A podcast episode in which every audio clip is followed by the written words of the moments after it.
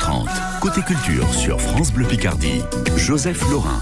Bonjour Wilfried Lupano. Bonjour. Merci d'avoir accepté notre invitation. Alors là, on est au cœur de l'exposition qui parle de Bibliomule. Mais peut-être qu'on va commencer par vous présenter un petit peu. Les gens vous connaissent aujourd'hui grâce au Vieux Fourneau, qui est un peu la série qui vous a révélé au grand public. Et puis après, il y a eu quelques jolies pépites, euh, blanc autour, il y a eu euh, un océan d'amour. Vous êtes un peu le scénariste à la mode en ce moment. Est-ce que vous m'autorisez à dire ça?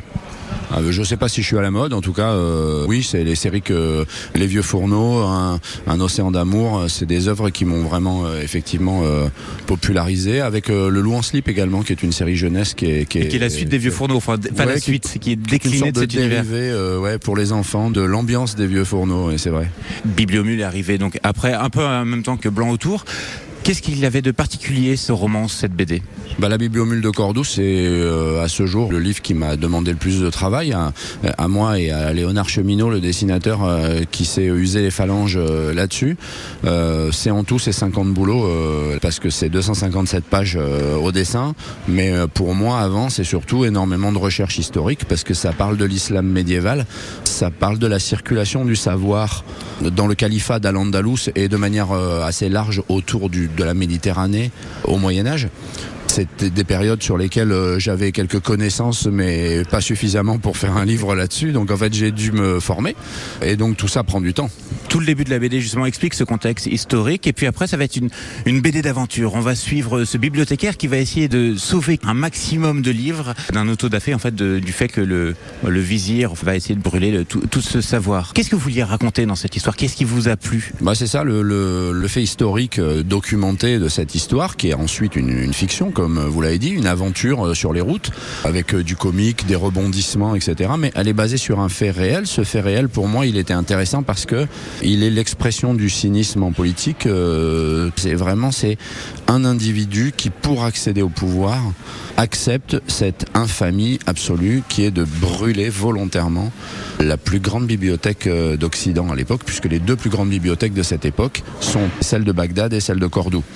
Lui, il va cramer des centaines de milliers d'ouvrages. Les historiens euh, oscillent entre 100 000 et 400 000, hein, à une époque où euh, ils sont tous manuscrits. Euh, oui, il n'y avait pas de tirage de masse. Ah enfin, c'était on est, au Xe siècle. Hein, on est au Xe siècle. Donc, il a accepté de détruire ce savoir, ce creuset du savoir qui était la grande bibliothèque de Cordoue, uniquement pour plaire aux radicaux religieux de son temps, dont il avait besoin du soutien.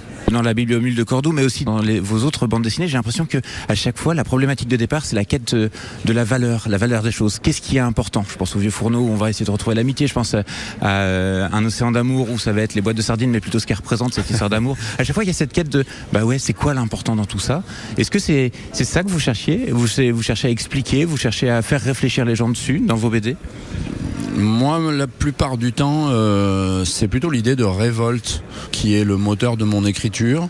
Euh, je m'intéresse à des personnages qui sont souvent à contre-courant d'un phénomène de masse ou euh, en l'occurrence même dans un océan d'amour contre le courant tout court puisque ça se passe sur l'océan et qu'un un, petit pêcheur essaie de rentrer chez lui euh, dans son petit bateau qui a plus d'essence.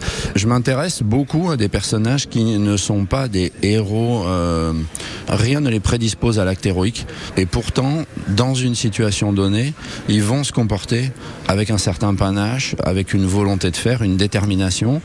C'est souvent ça mon, qui me touche en fait. Là, on est au niveau de la halle au cœur de l'exposition qui est consacrée à la bibliomule de Cordoue. Les gens l'appellent la bibliomule, vous nous en voulez on pas dit souvent la bibliomule, voire la mule. La mule. La mule, ça devient compliqué. C'est un mule movie, c'est un mule movie ce, livre, on l'a, on beaucoup défini comme ça.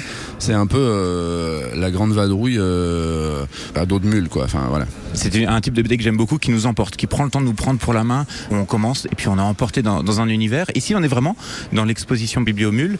Il y a quelques livres à côté de nous, il y a des tapis au euh, on peut lire la BD à côté. Comment vous, vous présenteriez cette exposition? Bah Déjà, j'encourage les gens à venir la voir parce qu'elle est, elle est bluffante.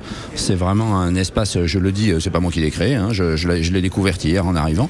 C'est une théâtralisation, une mise en scène de quelques-uns des originaux. Donc il y a les planches originales de Léonard Cheminot qui a fait un travail extraordinaire sur cette bande dessinée. Il y a des exemples des mises en couleur. C'est une mise en ambiance euh, de l'univers de la bande dessinée dessinée, la bibliomule, et, et qui en plus on explique un petit peu toutes les étapes de travail. Il y a, des- aussi vos processus de création qui Absolument. sont expliqués et le contexte historique aussi. Exactement. Donc euh, moi j'ai l'impression qu'en deux trois salles là, on apprend pas mal de choses, que c'est assez bluffant en termes de scénographie, etc. Donc euh, c'est un super boulot, mais comme d'habitude avec les rendez-vous euh, de la BD d'Amiens, hein, c'est toujours un. Ils sont forts en expo. Hein. Ils sont forts. Ouais. Ils sont forts. Bah oui, on- ils nous baladent d'un univers à l'autre. euh, ça passe de la science-fiction au Moyen Âge musulman, à des trucs jeunesse, à- et puis bah on découvre plein d'auteurs qu'on connaissait pas. euh, c'est chouette. Ouais. Merci beaucoup, Wilfried Lupano, d'avoir accepté de, de répondre à ces quelques questions. Avec plaisir. Wilfried Lupano, auteur de bande dessinée. Je le rappelle, il reste deux week-ends pour visiter les expositions des rendez-vous de la BD d'Amiens. C'est complètement gratuit et il y a des expos pour tout le monde dans la famille.